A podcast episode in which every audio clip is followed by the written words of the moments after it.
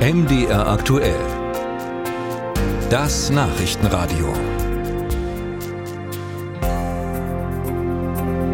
Lachgas wird ja zur Betäubung bei Operationen verwendet. Das ist ein altes Mittel, wurde schon 1772 in Großbritannien entdeckt und da wurde es auch verbreitet, von der Oberschicht auf Lachgaspartys konsumiert bis heute.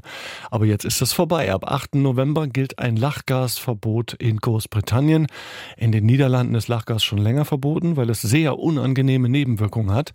Aber in Deutschland setzt man auf Aufklärung statt Verbot. Hintergründe von unserem niederländischen Kollegen Jeroen Dirks. Sie müssen nicht lange suchen. Am Internet kann man einen Lachgaszylinder für 30 Euro kaufen. Auch manche Drogerien haben die vermeintlich risikoarme Substanz im Angebot, meistens als Sahnekapsel für Sahnespender. In einer Umfrage in Frankfurt am Main bei den 15- bis 18-Jährigen gab ein Sechstelteil an, schon einmal Lachgas probiert zu haben. Wie kann es dann sein, dass Lachgas in Großbritannien verboten wird und dass es seit Anfang dieses Jahres in den Niederlanden Niederlanden dem Drogenparadies Europas, ein Lachgasverbot gibt.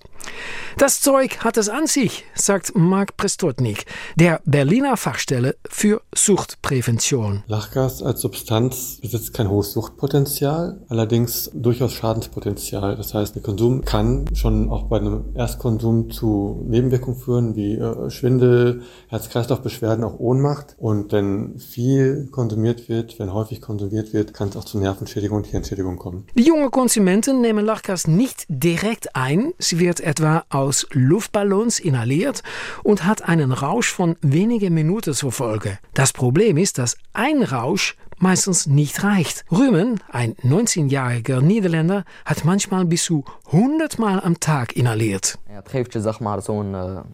leuke gevoel. Es macht dich glücklich, sagt er. Es gibt ein gutes Gefühl. Doch die Kombination von Lachgas und Autofahren kann tödlich sein. In den Niederlanden wurden innerhalb von drei Jahren 63 tödliche Unfälle auf Lachgas zurückgeführt. Auch in Großbritannien gab es verheerende Unfälle. Aber das Problem ist noch größer. Wer Lachgas konsumiert, lähmt seine Nerven. Genau deshalb setzen Zahnärztinnen und Zahnärzte gut dosierte Lachgas ein, wenn Menschen Angst vor einer Behandlung haben. Wird es aber als Partydroge inhaliert, kann es zu Lähmungen führen wie bei Rümmen. Ich konnte nicht einmal mehr meine Kleidung anziehen. Kein Gleichgewicht mehr in meinen Beinen. Es hat nicht funktioniert. Grund genug für die Behörden in immer mehr Ländern ein Lachgasverbot einzuführen, obwohl dieser Konsument nicht beeindruckt ist. Am Ende des Tages werde ich es trotzdem tun, sagte beim Sky News. Offensichtlich schade ich niemandem, ich mache es nur zum Spaß.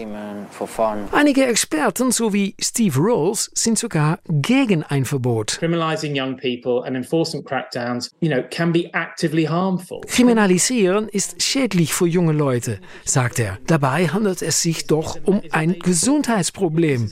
Da müssen wir ansetzen. Wenn man das so hört, ist Deutschland mit Aufklärung statt Verbot von Lachgas sogar auf dem richtigen Weg. Suchtprävention für junge Leute ist das Wichtigste, sagt Marc Bestotnik der Berliner Fachstelle für Suchtprävention. Zum einen, dass junge Menschen informierte Entscheidungen treffen können. Zum anderen, dass Anreize für den Konsum auch reduziert werden. Und es sollte keine Konsumanreize wie Geschmacksrichtungen geben oder auch Bewerbung für einen Partykonsum.